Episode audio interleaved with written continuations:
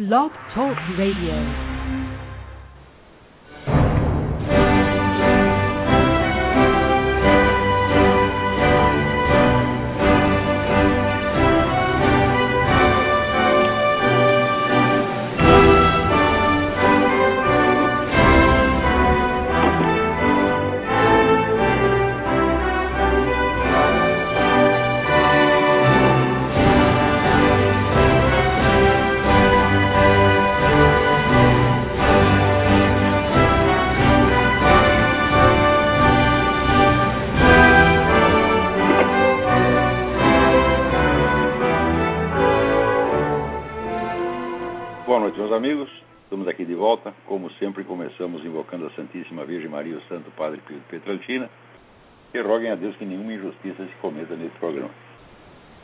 Queria desde logo avisar vocês que assim que terminar esse programa, vai começar um novo programa aí do Blog Talk Radio, feito aqui pela professora Margarita Noyes e a nossa amiga Mariana Discacciati, sobre homeschooling.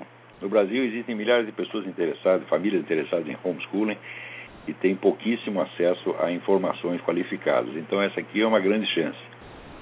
Então, eh, vocês para conectar no programa, vocês têm que ir no mesmo endereço www.blogtalkradio.com barra Mariana Disca. Muito bem. Essa semana chega aqui a notícia que saiu na Veja de que o Instituto Sangari acaba de divulgar um novo mapa da violência no Brasil, mostrando que o Brasil teve, no ano de 2010, 49.932 homicídios. Então, ótimo, passamos do. Estávamos na faixa de entre 40 e 50, agora já chegamos é, nos 50. Não é uma maravilha? Não se vê, não se ouve no Congresso um único debate sobre isso. Houve-se debate sobre a urgente necessidade de proteger os gays contra piadinhas, mal, mal olhado né? e, e contra a pregação. Você sabe que se um padre ou pastor faz uma pregação dizendo que o homossexualismo é pecado, imediatamente morrem 15 ou 20 homossexuais pelo Brasil em função disso. E como todos nós sabemos, todos os assassinos de homossexuais, incluindo né, os garotos de programa, que vão para a cama com os homossexuais, todos fazem isso por motivo religioso. Eles leem a Bíblia, em seguida vão lá, traçam um traveco e o matam. Né? Porque chegaram a essa conclusão que deviam fazer isso lendo, a Bíblia. Agora, aqui também chega a notícia de que uma pesquisa que, conduzida pelo Instituto de Ciências Biomédicas Abel Salazar de Portugal informa que os cães são capazes de ter empatia, ter empatia com os seres humanos a ponto de compartilhar as mesmas emoções de seus donos. Eu fui testemunha disso milhares de vezes, tá certo? Mas hoje em dia as pessoas não acreditam em nada a não ser que um cientista confirme para você. Né? Então aquilo que é, vamos dizer, de senso comum, que é da experiência comum e corrente da humanidade, tem que vir um cientista e assinar embaixo. Agora, eu, eu queria que esse instituto, vou até sugerir, esse instituto faça a mesma investigação com os nossos deputados e senadores. Porque que os cães se comovem com o sofrimento humano, eu já sabia, agora vem a confirmação científica. Mas, como é possível que essa cambada de filhos da puta, que tem nas duas casas do nosso Congresso, simplesmente não se interessam por esse negócio dos homicídios brasileiros e ficam com essa frescura de que tem que proteger as criancinhas contra as palmadas das suas mães e proteger os gays contra piadinhas. Quer dizer, é uma total inversão do sentimento humano. Então eu desconfio que eles não têm essa propriedade canina de ter simpatia pelo sofrimento humano, tá certo?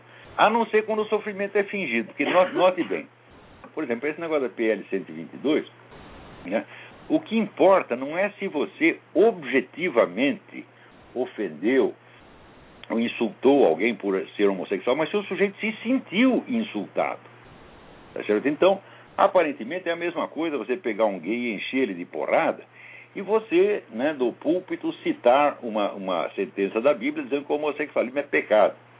Né? Inclusive, eu até num artigo que eu escrevi essa semana, não sei se já foi publicado, né, eu lembrei o caso de vários homossexuais ilustres, né, como uh, Lúcio Cardoso, Cornélio Pena, Oscar Wilde, Julian Green, né? é, que, sendo homossexuais, eles mesmos diziam que aquilo era pecado, eles estavam conscientes de que era pecado. Isso quer dizer, se um homossexual diz isso, olha, acaba de cometer um pecado, ele está ofendendo todos os demais homossexuais e ele pode parar na cana por causa disso. Então, veja, o que configura o crime aí não é a objetividade do ato, não é o conteúdo substantivo do ato, mas o que o sujeito sentiu. Então, em primeiro lugar, o crime já não está na conduta, está na reação subjetiva da suposta vítima.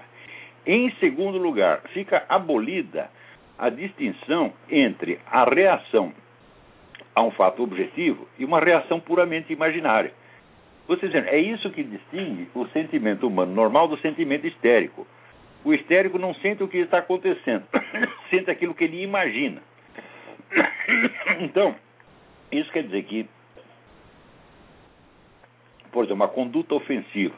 Uma coisa é a conduta ser objetivamente ofensiva. Outra coisa é o sujeito imaginar que ela foi ofensiva. A lei abole essa distinção, por, portanto, igualando o sentimento normal, o sentimento saudável, o sentimento histérico. Mas por que, que eles fazem isso? Porque a histeria, quer dizer, o total deslocamento entre o sentimento e a situação objetiva, é a característica universal da militância esquerdista. Esse pessoal todo, todo, todo, todo vive de emoções fingidas, mas não é aquele fingimento consciente, é um fingimento que se torna habitual e o indivíduo não percebe mais que aquilo é fingido, ele acha que é está sendo 100% sincero. Então quer dizer que o, o direito à reação histérica está consagrado em lei.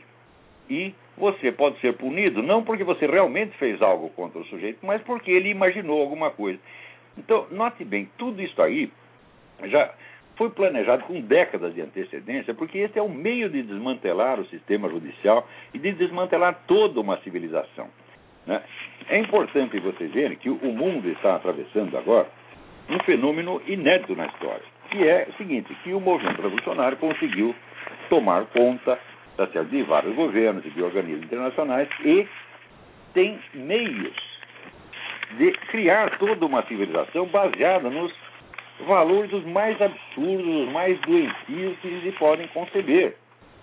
Então, esse pessoal, por exemplo, que criou aqui o Defense Authorization Act, né, acaba de ser aprovado aí pelas, é, pelo, pelo Congresso americano. Esse Defense Authorization Act permite que o governo prenda e mantenha preso por tempo indefinido qualquer cidadão americano, por ordem do presidente. Mais ainda, permite que o governo mate um cidadão americano, sem explicação. Tá então isso significa o seguinte, que o direito universal do habeas corpus está tá aqui cancelado. Isso foi aprovado pelo Congresso americano, quer dizer, foi, acaba de ser implantado na ditadura aqui e ninguém nem percebe. Por quê? A grande mídia simplesmente não noticia ou pelo menos não explica direito como é que essas coisas vão ser. Então, isso quer dizer, exemplo, o pessoal estava. Veja como é essa turma. No tempo em que estavam prendendo terroristas estrangeiros que atuavam aqui no território americano, a esquerda inteira esbravejava eles não podiam ser julgados em tribunais militares, que eles tinham que ser julgados em tribunais civis e ter todos os direitos de defesa que se concedem aos cidadãos americanos. Agora, esse direito acaba de ser tomado dos cidadãos americanos pelas mesmas pessoas que se mobilizaram para dar esse direito aos terroristas estrangeiros presos no território. Isso está acontecendo diante dos nossos olhos e pouquíssimas pessoas percebem quais são as consequências reais. Então, você acha, por exemplo, que no Brasil, essa deputada, não sei o que, Surita, essa aqui, baixo, inventou a lei da palmada, ela é, ela é capaz de avaliar as consequências civilizacionais disso. Você imagina, por exemplo, nas escolas no Brasil, já é muito perigoso você ser professor ou professora, porque os professores são frequentemente agredidos por seus, seus alunos e não acontece nada para esses alunos, e o professor se reclama ele ainda corre o risco de perder emprego. Não teve aquele caso da jeito que tocou fogo no cabelo da professora, tempo atrás, já faz um, um ou dois anos, né? E Teve uma menina que correu para socorrer a professora. Muito bem. Essa menina começou a ser perseguida pelo resto da classe e ela teve que sair da escola. porque não tinha mais ambiente. Agora, e o incendiário? O que aconteceu com ele? Absolutamente nada. Então você vê que há, da parte do nosso governo, uma política deliberada de fomentar a conduta antissocial, de fomentar o banditismo tá e de perseguir condutas que não são criminosas de maneira alguma. Né? Quer dizer, esse pessoal da Farc, por exemplo, atua livremente no território brasileiro, é recebido por governadores, ministros, é bem tratado e todo mundo sabe que eles estão aí vendendo droga. É o Fernandinho Beramar não confessou que ele, todo ano, várias vezes, trocava armas que ele trazia do Líbano por cocaína da, da Colômbia, né? Então, todo mundo sabe qual é a fonte da, da, da cocaína, tá certo? Não são os tal dos cartéis que já foram totalmente desmantelados, é a FARC. A FARC ter o um monopólio. Então, esse pessoal do Congresso assiste tudo isso e fica lá discutindo se deve pôr na cadeia né, a mãe que deu uma palmada na bunda do filho. Inclusive, a distinção entre o que é um mero, vamos dizer, um castigo elementar e o que é agressão física acabou de ser anulada, não há mais diferença. Não é isso? Então, agora,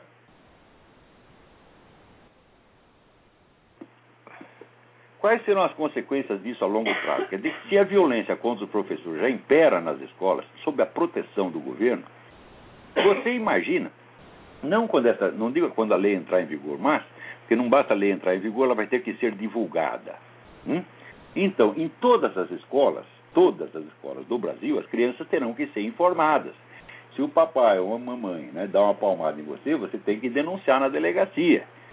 Tá certo? E mais ainda, o professor, se o aluno chega lá contando, ah, meu pai me deu uma palmada, ela é obrigada por lei a denunciar o sujeito à polícia. E note bem, e a mesma medida está sendo adotada aqui, simultaneamente. Eu, meses atrás, eu já disse para você: tudo quanto é lei que se implanta no Brasil vem pronta dos organismos internacionais, é, concebida em escritórios de engenharia social, dessa elite globalista, e vai tudo pronto para o Brasil e o pessoal diz amém. Então, quando se solta uma lei dessa no Brasil, você pode ter certeza que na mesma hora a mesma lei está sendo adotada na Espanha, nos Estados Unidos, na Alemanha, no raio parta é tudo global. Tá certo? E esse aspecto, vamos dizer, de intervenção estrangeira na legislação nacional não é nem sequer discutido. Agora, você imagina quando todas as crianças do Brasil estiverem informadas né, dessa lei e todos os professores estiverem informados. Você imagina a tempestade de denúncias que vai haver. Agora, ainda esta sem vergonha dessa deputada tem a cara de pau de dizer que isso não vai interferir nada em processo de guarda das crianças. Eu digo, bom, nada disso está previsto na lei, mas é impossível que não interfira. Materialmente impossível. Porque em qualquer discussão sobre guarda de criança, se eu sei que o outro tem lá cinco ou seis queixas nas costas porque ele deu palmada na bunda da criança, né, você imagina se o marido enfesado não vai alegar isso contra a mulher a mulher contra o marido. É claro que vai. Tá certo? Então, isso quer dizer que tomar crianças de seus pais vai se tornar a coisa mais fácil. E mais ainda, se as crianças nas escolas já estão persuadidas de que elas podem bater no professor, xingar, tocar fogo, fazer o que quiser sem ser punidas tá na escola, imagina como elas ficarão a hora que elas entenderem que elas não serão punidas em casa também. Porque imagino que esse sujeito que tocou fogo no cabelo da professora, pelo menos umas palmadas da mãe ele levou em casa, já que o governo não faz nada contra ele, a mãe pelo menos faz. Mas agora ela também não poderá fazer. Isso significa que, bastando você ser de menor, você está autorizado a fazer o que você quiser. Essa lei foi concebida como um incentivo ao banditismo, uma coisa de longo prazo. Não é simplesmente assim, se a criança não levar palmada, ela vai se comportar mal. Não é assim, não é pelo efeito individual, mas pelo efeito estatístico geral que isso vai ter. Agora, imagina se essa dona Surita fez algum estudo a respeito. Quais serão as consequências dessa medida? Assim como, por exemplo, quais serão as consequências da tal da PL 122. Né? A, dona, a própria dona Marta Suplicy que é uma pessoa muito boa, muito cordata, ela até reconheceu que não é justo impedir que padres, pastores, rabinos falem alguma coisa contra o homossexualismo dentro dos seus templos. Ou seja, você está prisioneiro, você está prisioneiro no seu templo. Só pode falar as coisas lá dentro. Falou na rua, você está ferrado. Isto modifica completamente a estrutura social brasileira inteira. Tá certo? Porque no Brasil atualmente, legalmente, não há nenhum limite a que você diga o que quer que seja, em qualquer lugar que seja. Você pode expressar a sua, a sua opinião em qualquer lugar. A partir daí passa a haver um limite geográfico, como existia na antiga União Soviética e como existe hoje no Irã. No Irã a lei é essa: você quer pregar o cristianismo, você pode pregar dentro da sua igreja. Você ir na rua, você vai preso. Tá certo? Na Coreia era até um pouco pior. Na Coreia, se você fosse visto com a Bíblia, você podia ser condenado à morte. Agora, tem gente, essa turma do PC do B, tá certo? isso é um bando de fila da puta, tá certo? Lá, chorando porque morreu o tal do Kim Jong-il. Meu Deus do céu! Olha de que que essa gente gosta, porra! Hã? Não tinha aquele jornal, A Hora do Povo, que mais de 10 anos atrás soltou uma manchete Stalin foi o maior democrata de todos os tempos, né? Eles gostam dessas coisas, meu Deus. Então é claro que isso aí dizer, é um apego mórbido. E isto é, isto é obviamente apologia do genocídio. Agora, ninguém toma medida judicial contra eles. Né? Ninguém se mobiliza para botar essa gente na cadeia. Se você sair fazendo apologia do nazismo, tu vai para cana. O comunismo matou dez vezes mais gente e, no entanto, você pode continuar fazendo a apologia que quiser. Então, eu me lembro assim que, você vê, nos anos 50 teve o caso do famoso Viktor Kravchenko, é que é um sujeito que ele era funcionário lá do governo, tinha todo aquele treinamento de, de, de agente da KGB, essa coisa toda, ele fugiu para o Ocidente e denunciou que havia campos de concentração, que a situação na União Soviética era até pior do que na Alemanha nazista, e imediatamente toda a intelectualidade ocidental e toda a mídia esclarecida caiu de pau no cara. É e ele disse: Ah, é? Pois eu vou provar tudo. E trouxe 50 testemunhas, inclusive a neta do filósofo Martin Buber, a Margaret Buber Neumann, tá que ela mesma tinha sido vítima. Ela esteve em campo de concentração comunista e depois foi trocada, né? porque você vê, o Stalin tinha essa gentileza, ele trocava prisioneiros com Hitler, né? ela sendo judia, né? ela foi, ficou um tempo no, no, campo de concentração soviético e depois foi entregue para os nazistas e foi parar, eu não lembro mais em que, que campo alemão foi. E ela diz, olha, a mesma coisa, o que eu sofri num, sofri no outro. Só tem uma diferença, nos campos soviéticos tinha muito mais gente. Né? E em matéria de, de vítimas, hoje se sabe que a quantidade de vítimas civis do governo soviético não é só stalinismo, não é só no tempo do Stalin, foi antes do Stalin e depois do Stalin também é a mesma coisa. Está entre 60 e 70 milhões, não tem nada de 20, o pessoal diz 20 milhões, não, não, não. Vê lá né, na página do professor R.J. Rummel com a estatística atualizada e vocês vão saber. Agora, quando ele fala isso, sempre aparece né, alguma dona Maria Vitória Benevida, algum cara Navarro de Toledo, dizendo, não, você está fazendo estatística macabra. Eu digo, meu filho, a estatística não é macabra, macabra é o que vocês fizeram, porra. Quer dizer, você somar o número de crimes parece que é pior do que você cometer os crimes. Né? Então, todos eles entraram com o negócio antiquantitativo. É proibido somar. Sim, claro que é proibido somar, porque vocês matam muito mais gente que os outros. É claro, vocês não querem que a gente faça a conta. Então, é por isso que eu digo: olha, o Instituto Abel Salazar, por favor, faça urgentemente né, este, este estudo para verificar se deputados e senadores são capazes de ter empatia com seres humanos. Né? Porque é duvidoso, a gente sabe que o cachorro tem. Né? O cachorro você tem, sei lá, tem uma briga doméstica, né? o dono e a dona brigam, mas o cachorro fica triste. Né? E outra coisa, essa taxa de homicídio no Brasil tornou o Brasil mais perigoso do que o Afeganistão. Isso quer dizer, o nosso filho aqui é marino, né? A minha mulher veio com medo que mande ele para o Afeganistão. Eu falei, não, tudo bem, contanto que não mande para o Rio de Janeiro para a Bahia, está tudo bem. né? É muito mais perigoso nesse lugar do que no Afeganistão. É uma, assim, é uma questão de, como é que se diz, de, de fazer as contas. Né? Agora, por outro lado, você vê, também chega aqui uma outra estatística.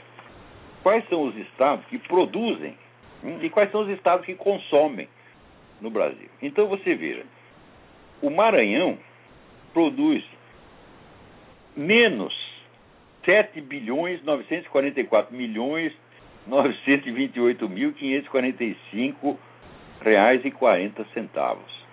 Menos. Quer dizer que o Maranhão recebe isso de fora. Né? E assim vai, todo mundo devendo. Então, embaixo, quantos não estão no vermelho? Um, dois, três, quatro, cinco, seis, sete, oito estados não estão no vermelho. Dos quais dois, né? É, que são o Brasil, o São Paulo e o Rio de Janeiro. São Paulo produz 181 bilhões 414 milhões 113 mil 886 reais e nove centavos. O Rio de Janeiro produz menos da metade disso, mas é o segundo maior, com 85 bilhões 959 mil 230, eh, 959 milhões 238 mil 712 reais e 76 centavos. Então, quer dizer que esses dois estados estão alimentando o Brasil. Você entende por quê? que esse pessoal gosta de criar novos estados, né? Para criar um mundo de funcionário público e a gente tem que pagar para os filhos das putas? Então é isso, pô. Né? Então aqui, os estados que produzem São Paulo, Rio de Janeiro, Rio Grande do Sul, Paraná, Minas Gerais, Santa Catarina e Espírito Santo. Hum? E, por incrível que pareça, o Amazonas. Hum? Então, esse estado alimenta os outros. Então, o cara, você vê aquele movimento, o Sul é meu país, queria separar. Fala, não, vamos separar e vai sobrar dinheiro. Fala, claro que vai. Mas o que nós vamos fazer com o Amazonas, pô? Né? Se separa, aí o Amazonas, que é o único que trabalha, vai ter que sustentar essa gente toda. É Maranhão, Bahia, Pará, Ceará, Paraíba, Piauí, Alagoas, Pernambuco. Lá. Os amazonenses estão ferrados, porra. Hã? Peraí, tem alguém na linha. Alô, quem é? Alô, Olavo? Sim. Oi, aqui é o Odir Marim de Lajas. Tudo bem? Tudo. Eu gostei, eu li na internet que você é, foi astrólogo. Eu queria que você comentasse assim como é que foi seu contato com a astrologia nesse quesito em geral. É, bom, eu posso te explicar até isso outro dia, mas é, é, é uma longa história. Aliás, já, já publiquei vários artigos contando isso aí, fazendo uma espécie de, de acerto de contas, né? Quer dizer, eu promovi lá uma pesquisa sobre astrologia há muitos anos e levei até um certo ponto. Dali para diante, não dependia mais de mim, porque seria preciso um, investimento grande com vários pesquisadores, eu não tinha meio de fazer isso, então parei. Então a história é mais ou menos essa. É, mas se você procurar lá no meu site, fica a palavra astrologia no aparelho de busca, você vai encontrar vários artigos a esse respeito. Mas o assunto está meio, meio fora. Quer dizer, o que, que é a minha a biografia, a história da minha porca vida tem de importância numa hora que a gente está discutindo essas coisas aqui. Estão matando 50 mil brasileiros, né?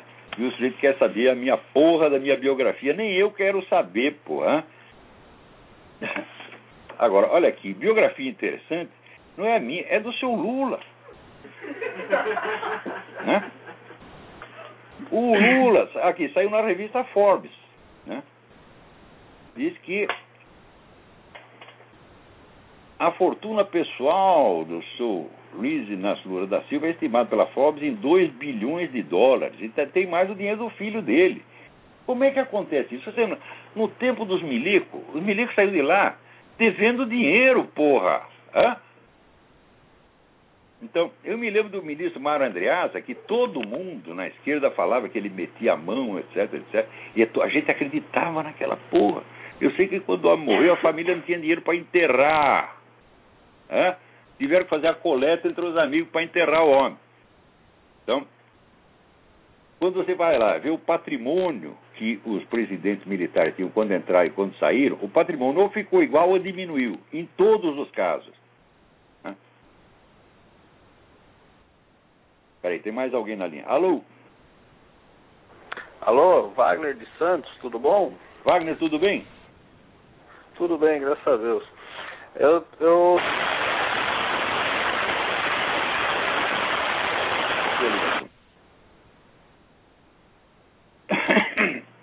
Então, diz que o Lula, ele quer usar esse dinheiro para ele comprar uma rede de televisão.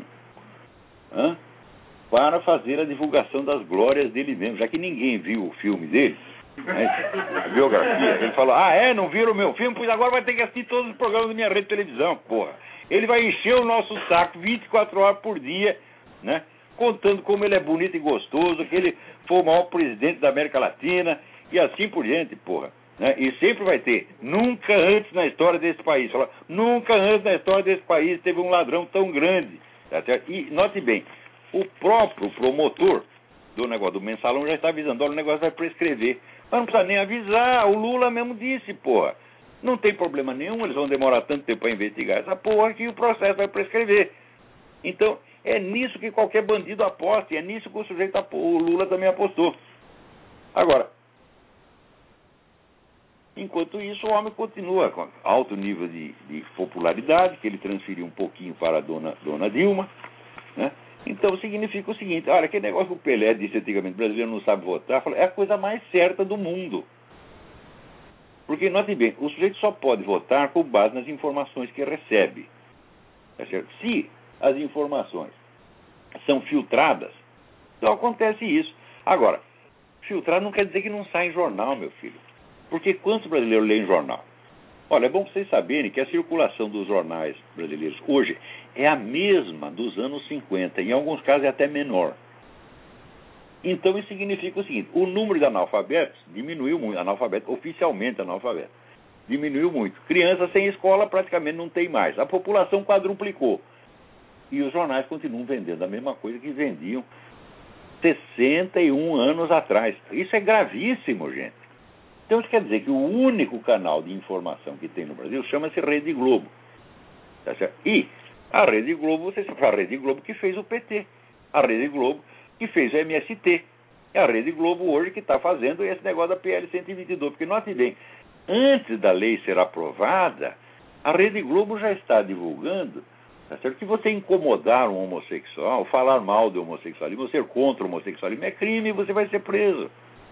Esta é uma das técnicas mais universalmente disseminadas do movimento revolucionário. Quer dizer, quando você tem uma proposta de lei, você age como se a lei já estivesse em vigor. E você já começa a aplicar a lei antes de existir. E eles estão fazendo isso dentro da sua cara. Agora, é o tal negócio. O brasileiro tem o direito de não ser punido por uma lei que não existe. Esse é um direito constitucional elementar, mas esse direito acaba de ser revogado pela Rede Globo. Então o que você tem que dizer para a Rede Globo é o seguinte: olha, eu tenho todo o direito de falar o que eu queira contra o homossexualismo. Vocês podem me tomar esse direito amanhã, tá certo? Não porque isso seja certo, mas porque vocês têm o poder de fazer, tá certo? Mas por enquanto, eu ainda posso falar sim. Pode falar o que quiser.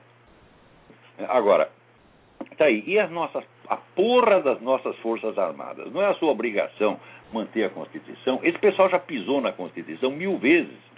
E vocês ficam lá, sabe o que vocês querem? Vocês querem condecoração, porra. Vocês querem ou dar condecoração para eles ou receber. Tem o general Dias levando beijinho da Dilma. Então, que, que coisa mais feia, porra. Vocês não têm vergonha, não? Hã?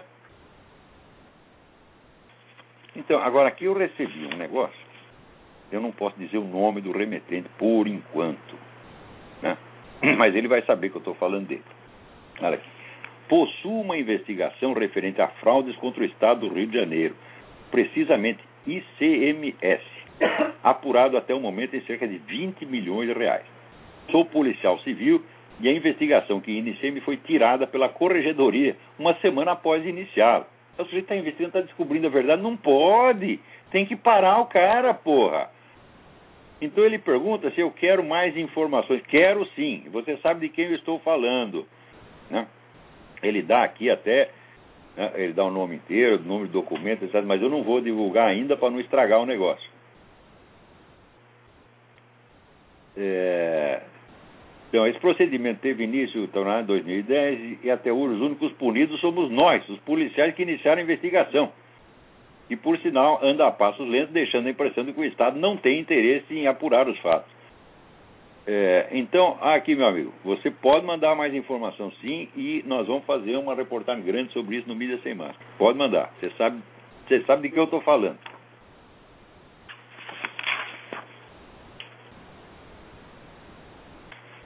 Alô, quem é? Tem mais alguém na linha aí? Olavo? Sim. É, aqui é o Gustavo de Avaré, tudo bem? Gustavo, tudo bem? Tudo bem. É... Olavo, eu queria que o senhor falasse rapidamente sobre o movimento integralista. quer dizer, o movimento integralista, tal como ele existiu na época, foi uma coisa absolutamente insignificante. Né? O Getúlio botou lá uns integralistas na cadeia, né, porque eles fizeram uma ridícula tentativa de golpe de Estado, botou os caras na, na cadeia e o movimento praticamente se dispersou depois disso. É eu acho assim, o, o movimento integralista era uma tentativa de fazer um fascismo brasileiro. Mas para que você precisava fazer um fascismo brasileiro se já tinha um fascismo no poder, meu Deus do céu? É? Então, você assim tinha que fazer como os comunistas que acabaram apoiando o Getúlio Vargas, que já estava fazendo exatamente o que eles queriam, quer dizer, aquela economia centralizada, estatista, etc., que é isso que eles gostam mesmo. Então, agora, os comunistas foram masoquistas, porque o Getúlio botou eles na cadeia, eles saíram de lá aplaudindo o cara. E os integralistas não, os integralistas foram para casa. Agora, tudo isso, todos esses movimentos. Aliás, acabo de escrever um artigo sobre isso, eu não sei se já saiu no, no, no, no, no Diário do Comércio mostrando o seguinte: o fascismo ele surge assim em países que estão sendo prejudicados, países que foram passados para trás, por exemplo, países ou subdesenvolvidos ou mal desenvolvidos, que se sentem prejudicados pelos seus vizinhos. Então o que, que eles querem fazer? O que, que, que, que resolvem fazer? Resolve fazer uma industrialização às pressas, um desenvolvimento forçado. Para isso, eles criam um governo centralizador, autoritário, botam os inimigos na cadeia, Tá certo? E inventa toda uma mitologia nacional, aquela pataquada, patriotada idiota, tá certo? E se promove nessa base. Mas quando você entende isto, fala, peraí, mas então que diferença existia entre a Itália de Mussolini e a União Soviética? A União Soviética fazia exatamente a mesma coisa. Na Revolução de 17, eles ainda tinham uma conversa mole internacionalista. Mas, a hora que eles tiveram governo na mão e tiveram que botar o país para frente, eles ficaram com a mesma conversa nacionalista, a mesma economia centralizada, a mesma coisa que fazia na, na Itália fascista. Então, depois, mais tarde, você vê que todos os movimentos revolucionários do mundo, todos se tornaram nacionalistas, centralizadores de economia, autoritários, etc, etc. Então, o que é isso aí? Foi a vitória do fascismo no mundo. O que é o regime da China se não um regime fascista? É? O que é o regime de Cuba se não um regime fascista? Ou seja, a diferença entre socialismo e fascismo só existe no plano da verborreia. Às vezes, quer dizer que às vezes o discurso socialista é um pouco diferente, mas em substância é exatamente a mesma coisa. Então, também tem uma pequena outra diferença na área econômica. É que o socialismo, onde idealmente, em teoria, ele visa chegar ao Estado comunista, isso é, a total abolição da propriedade privada dos meios de produção. Acontece que desde a década de 20 os comunistas já sabem que isso é impossível. Então o que, que eles fazem? Eles dominam a economia, mas reservam uma parte para a iniciativa privada. O que, que é isso? Isso é a economia fascista. A economia fascista ela não estatiza todos os meios de produção, ela deixa uma parte na mão do empresariado. Para quê? Para ter um bode expiatório, você está entendendo? Se tudo dá certo, é mérito do governo, é o Dutch, é o Führer, etc, etc. Se deu errado, é culpa da porra do empresário. Agora, se o governo pega tudo na mão dele, então ele passa a ser o único culpado. Então não é vantagem. Todo mundo já percebeu isso desde a década de 20 e 30. Então significa o seguinte, que toda a diferença entre fascismo e socialismo já foi pacifica faz muito tempo, meu Deus do céu. Então, o que houve no mundo foi assim, o triunfo total do fascismo. Então esse pessoal fala do fascismo, dá, fala contra o fascismo, dá boca para fora, porque eles estão fazendo a mesma coisa. E o Brasil, se você quer saber, o brasileiro adora um fascismo. Né? O político popular da história não foi Getúlio Vargas. E agora, o próprio Lula, num dia que o modelo dele é Getúlio Vargas, qual é o sistema brasileiro? Não é um sistema comunista. Por quê? Porque ainda existe a propriedade privada dos meios de produção. Mas essa propriedade privada está tão regulamentada tão fiscalizado que ele está exatamente de joelhos perante o governo. Todo empresário brasileiro, a maior ocupação dele é puxar saco de ministro, puxar saco de presidente, senão ele sabe que está ferrado. Então, o que, que, é isso aí, minha gente? Economia fascista, porra.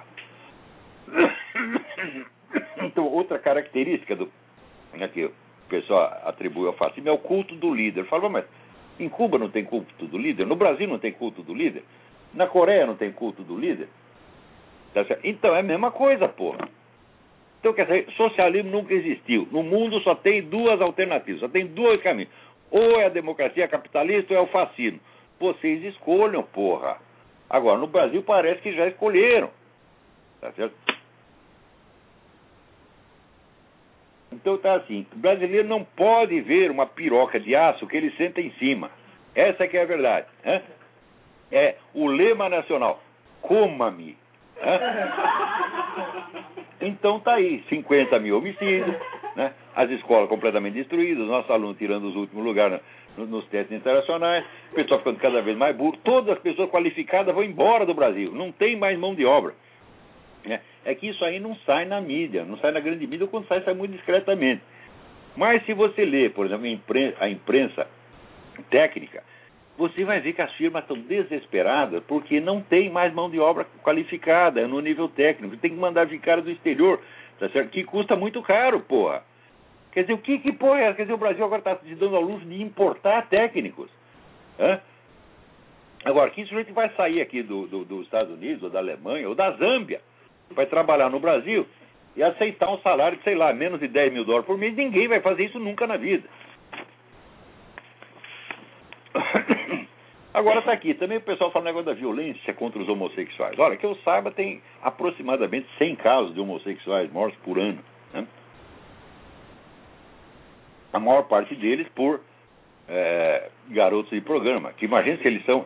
Os sujeitos, todos eles são héteros, né? Eles estão lá, eles estão comendo os outros assim, forçados, né? Eu não sei como é esse negócio, porque eu sei o seguinte, que é, uma mulher pode facilmente transar contra gosto, mas um homem é meio difícil, né? Pela minha experiência, olha, quando teve alguma senhora que tentou me forçar a executá-la, eu não consegui, porra. Quer dizer, tem certas coisas que só se levantam né, de boa vontade. De má vontade não pode ser. Então, posso ele trabalhar nisso, ele está comendo, né? Aqueles, aqueles homens peludos, feio, careca, né?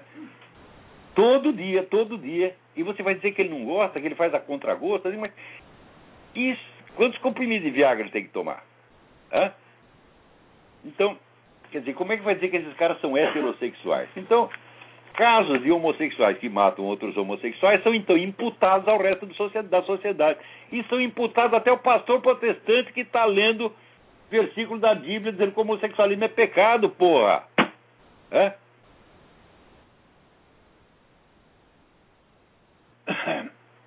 Então, vocês façam a conta. No Brasil tem 50 mil homicídios por ano. Né? Então, para isso, meu filho, você precisa de no mínimo, no mínimo uns 20 mil assassinos, não precisa? Né?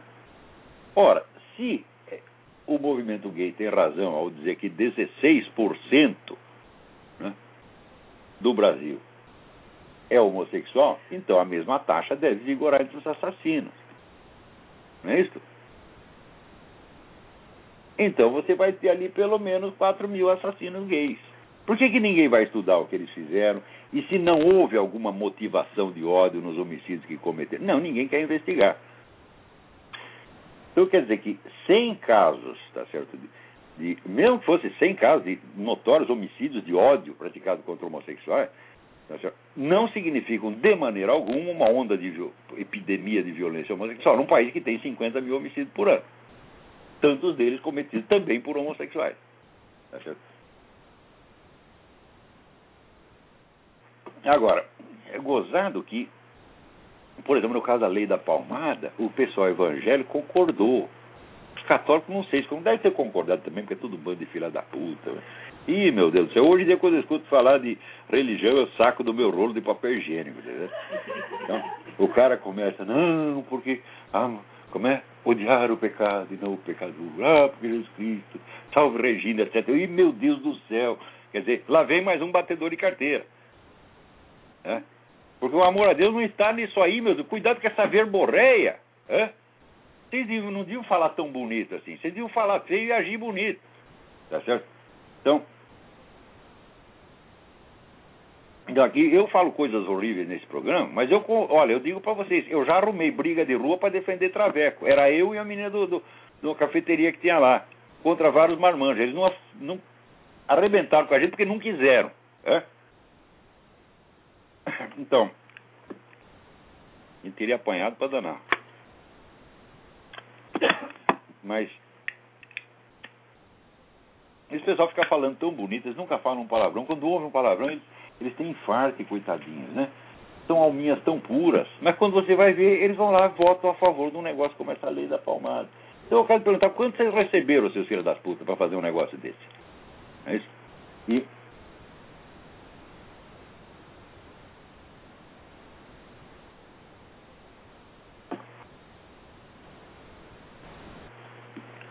Então você vê, se no Brasil, vamos dizer, essa epidemia de adesivo, de puxação de saco, né? quer dizer, o sujeito que ele, é, ele, quer mostrar para a turma dele, ele fala, não, olha, eu sou um cara esclarecido. Né? Quer dizer que é, existe algum esclarecimento né, em você proibir as mães de dar umas palmadas à bunda dos filhos, né? Quando eles começaram com essa coisa, eu falei, olha, esses deputados estão votando em causa própria, porque as mães deles descobriram o que eles estavam fazendo e decidiram dar umas palmadas neles, eles mais que depressa não vão fazer uma lei para impedir elas de fazer isso, tá entendendo? Então eles estão salvando o próprio cu, porque isto no Brasil virou a norma geral. Meu cu acima de tudo, meu cu über alles. É? Que nem Deutschland über alles. É? Então é assim. Agora, veja você, o que, que é a política gaysista? Hum? Também é o meu cu acima de tudo. Né? Porque o seu desejo sexual é colocado acima da religião, acima da moral, acima do interesse nacional, acima da sociedade inteira. Quer dizer, o que, que é isso? Imagine se eu sou capaz de fazer uma lei para favorecer os meus desejos sexuais, é? quaisquer que eles sejam. Vamos supor que eu sou aficionado em hipopótamos. Não posso ver o hipopótamo que salta em cima e traça o bicho. Né? Então, agora eu vou fazer uma lei que não deixa ninguém falar mal disso. Né? Agora, falar mal. Você já, aqui nos Estados Unidos você tem a campanha contra o Natal. Eu nunca esperei na minha vida que a expressão Feliz Natal, Merry Christmas, virasse uma declaração de guerra. Mas aqui virou. Né? Por quê? Porque tem pessoas que dizem que elas se sentem ofendidas quando você fala isso. Agora você imagina para mim, se, assim, se um judeu manda para mim votos de Feliz Hanukkah, eu vou ficar ofendido por causa de um negócio desse? Hã? Não, eu não vou participar da festividade dele, mas eu espero sinceramente que lá ele reze por mim do jeito dele, é? Não é isso? Então, ou um muçulmano, feliz Ramadã. Você não precisa participar do Ramadã? Bom, você vai fazer o Ramadã, tá bom, então aproveita, reza por mim. Quem sabe, você sendo muçulmano, Deus te ouve mais do que um cristão cristão filho da puta, o muçulmano vai, vai lá, reza por ele, e o cara se salva por causa da oração do muçulmano. É perfeitamente possível, sim. Ninguém pode negar essa possibilidade. Então, tudo o que eu quero é que os meus amigos que pertencem a outra religião, meus amigos até meus inimigos, vocês orem por mim, do seu jeito. Eu rezo por vocês do meu modo, espero também que funcione. Não pode haver nada de ofensivo e o sujeito lhe mandar bons votos de uma festa religiosa da qual você não participa. Não pode ter nada, nada, nada de ofensivo nisso, a não ser do ponto de vista histérico. Hã? Porque no histérico, a reação sentimental não tem nada a ver com o estímulo objetivo. Você fala Feliz Natal e o cara ouve como se você tivesse chamado de filha da puta. Entendeu? Então, tem gente aqui que faz cara feia quando você fala Feliz Natal. Daí eu falo de novo. Né? Merry Christmas. Não gostou? Merry Christmas. Né? Se não gostar, eu acrescento. Fuck you. Merry Christmas and fuck you.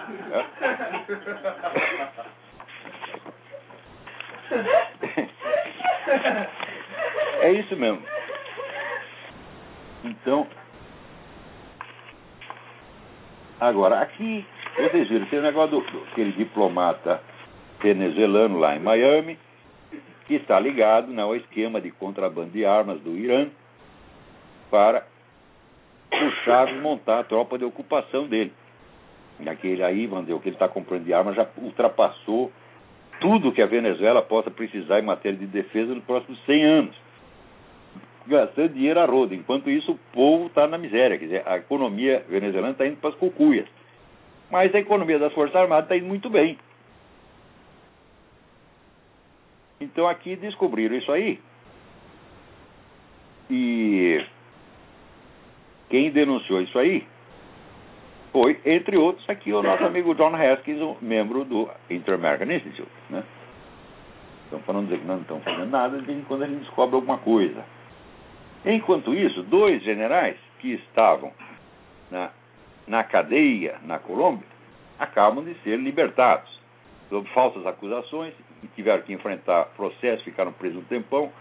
Sempre aquelas acusações de desaparecidos, essa coisa toda, né? Agora só falta o Coronel Praças, que ainda está lá. Depois que a única testemunha que havia contra o cara, a única que havia contra o cara, o sujeito chegou lá e disse: Esse testemunho não é meu, essa assinatura não é minha, eu não sei nem quem é, eu nunca vi esse Coronel Praças mais gordo na minha vida.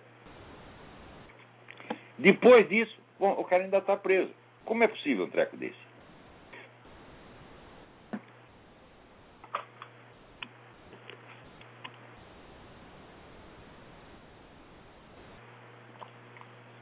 Agora, por outro lado, na Argentina, descobriu que a tal das mães da Praça de Maio, aquelas que viviam fazendo choradeira em torno de desaparecidos e terroristas mortos, etc, etc, estavam né, levando dinheiro de assalto a banco, de contrabando, né, que agora provavelmente vão ser investigadas. Evidentemente a turma do governo diz, não, não quero nem ouvir falar disso. Claro que não quer ouvir, é contra você mesmo. Então é sempre né, o, o, a norma, meu cu acima de tudo. Né? Ah, agora aqui, você viu outro dia, eu lendo na, na, um debate na internet, que era um cara conservador discutindo com um comunista. Né? E daí o conservador disse assim para o comunista, você não sabe nada, você precisa ler lá a página do João Paul, para você ver que, o que, que é um conservador inteligente. Olha, digo, mas com esse conservador, para que, que precisa de comunista, meu Deus do céu? Aqui, o Ron Paul é a favor de casamento gay, ele é a favor da retirada de todas as tropas americanas do universo, ou seja, entregar o universo para a Rússia e para a China, tá certo? E agora ele inventou que esse cara, esse Bradley Manning, quer dizer, o cara que entregou documentos secretos para o Wikileaks, colocando milhares de soldados americanos em risco, o Ron Paul acha que o cara é um herói. Então, o Ron Paul não é nem conservador e nem inteligente. Você sabe aonde que o Ron Paul é promovido? Na TV estatal russa, o tempo todo. Quer dizer, o Ron Paul é o candidato do Putin. Agora, só porque ele tem a ideia de uma boa política econômica, né? Nós vamos votar nele. Uma boa política econômica tinha o Lula, meu Deus do céu. É uma das melhores que já teve no Brasil. Por quê? Porque ele pegou a receita do Banco Mundial e fez tudo. Ó, você faz assim, você paga a dívida, faz mais isso, mais isso, mais isso, faz as contas direitinho. E o Lula, né, mandou lá os seus assessores, que ele não vai fazer conta, ele não sabe somar dois mais dois, mais dois tá certo? Então mandou alguém fazer, faz as coisas direitinho que nem o Banco Mundial mandou. Fizeram, deu certo, evidentemente. Né? economia não é, não é um grande segredo. economia consiste em você gastar menos do que você ganha. Ponto final. É Agora, o Obama não sabe disso, né? Então, o, o, então o Ron Paul está dizendo que o cara é um herói, porra. Então, Agora chega lá o conservador discutindo com o comunista e oferece o João Paulo como exemplo conservador inteligente. Fala, tá vendo? Esse pessoal não sabe nada, nada, nada. Por exemplo, essa coisa do Defense Authorization Act. Saiu uma palavra sobre isso em toda a mídia brasileira. Nada, nada, nada, nada, nada, nada. Né? No tempo que eles prenderam né, o cara aí do, do 11 de setembro, eu esqueci o nome dos desgraçado. Aquele que planejou o atentado. Não, é? Não, não, não. O outro foi preso aqui. Ata, Ata, é, Muhammad Ata. Quando prenderam o Muhammad Ata, foi a mídia universal defendendo o cara, dizendo que ele tinha que ser julgado no tribunal civil, etc, etc, etc. Agora o acha uma lei que pode prender e matar quem quiser e não sai uma linha. Nada, nada, nada, nada, nada, nada. Então você vê, esses comentaristas políticos do Brasil, eles estão lá só para enganar vocês, meu Deus do céu. Atenção, leitores do Estadão, da Folha, do Globo, da Zero Hora, vocês não sabem de merda nenhuma. Né? Porque a mídia está lá para não deixar você saber. É só isso que faz. Né? Agora, o mais bonito é assim, é as brigas entre a turma da mídia e a turma da esquerda. Né? Porque você verá, a esquerda já tem a hegemonia completa da mídia, ela bloqueia o que ela quiser, no máximo que sai alguma noticiazinha de corrupção, sem conteúdo ideológico. Né? E de, de vez em quando aparecem umas briguinhas entre os donos da mídia e os donos do governo. Né? O pior é que aí a gente é obrigado, moralmente obrigado, a apoiar os donos da mídia, porra. É? Aí, tem mais alguém na linha. Alô, quem é? Alô, Olavo? Eu? Olavo, Francisco do Rio de Janeiro. Francisco, tudo bem? Tudo bom, Olavo? É um prazer estar falando contigo. Prazer eu é queria colocar eu queria colocar duas situações aqui. Eu passei na livraria, não sei se eu posso fazer propaganda, a coleção do Otto Maria Carpo, tá com quatro volumes, aquela que você orientou para quem quiser começar os estudos de filosofia. É, achei importante. É, só que eu vejo, o que eu orientei não foi essa edição da história da literatura brasileira. O que eu orientei foi os ensaios reunidos. E- tá? Esses A quatro história da volumes. literatura brasileira é inteiramente mérito do Joaquim. Pô, agora esqueci o nome do cara. Ok, então bola para frente. Ô, é o cara que era o dono da editora Alhambra. Quando a editora Alhambra fechou, ele, por uma coincidência, ele virou assessor do Sarney no Senado. Né? O empresário falido virou assessor do Sarney. E daí ele meteu na cabeça do Sarney a excelente ideia de soltar uma reedição da história da literatura ocidental. Né? Que Mas essa não tem valor nenhum? Não, é excelente, não, é uma obra-prima, é a melhor história da literatura que existe no mundo. Não, mas é, é- é- esse, esse box com quatro volumes, desconsidero ele? Não, essa, a edição está excelente, é um livro importantíssimo, é a melhor história da literatura que tem no mundo, e é uma edição altamente meritória, só que eu não tive nada a ver com essa, eu fiz a edição dos outros escritos do Carpo, que estavam dispersos em jornal, essa coisa toda, e que são também no valor extraordinário. Ok. Olavo, outro dia eu vi na CBN, na rádio CBN, uma chamada sobre, não sei se era um jurista, um advogado, falando sobre o novo, novo conceito de família e as implicações legais para dessa Constituição, que é, o é a, relacionamento a três, o nome de Trisal. Eu estava no carro e eu falei, não, eu estou sonhando que eu estou escutando o Olavo, o programa dele. Falei com o amigo, você escutou o que eu escutei? Eu disse que isso ia acontecer. Quando começaram a falar É. negócio de casamento gay, eu falei, ó, se um homem pode casar com outro homem, por que, que não com dois homens? E o nome Ou é- três homens, quatro mulheres? É isso? É, por, por enquanto é com três. Por enquanto era o nome de três de Trisal. Não sei como é que vão fazer Mas com isso é uma quatro. injustiça, porque se pode três, por que, que não pode quatro, porra? Ou É, mas aí vai 25, devagar, né? ou Tem que ir devagar, 37, né? ou 415. Mas É. tem que ir devagarinho, né? é, tem que ir devagarinho, é, é. Olavo, uma última coisa aqui, antes de desejar um Feliz Natal para todo mundo. O site da Dextra, que você que é, antes fazia algumas traduções, depois parou, os últimos, o, o site saiu do ar. E eu, os últimos textos que estavam lá estavam falando sobre.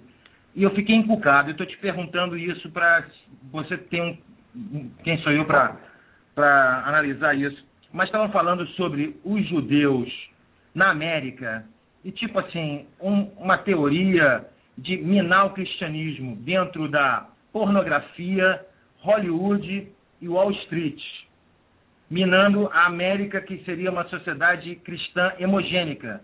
Então, o objetivo de minar. Eu acho que isso aconteceu de alguma maneira. Não sei se foi propositadamente. Gostaria que Mas você olha aqui, comentasse. eu já- isso aí eu já expliquei. Que tem três comunidades do mundo que são criadores de cobra, que é a Igreja Católica, os Estados Unidos e judeu. Hã?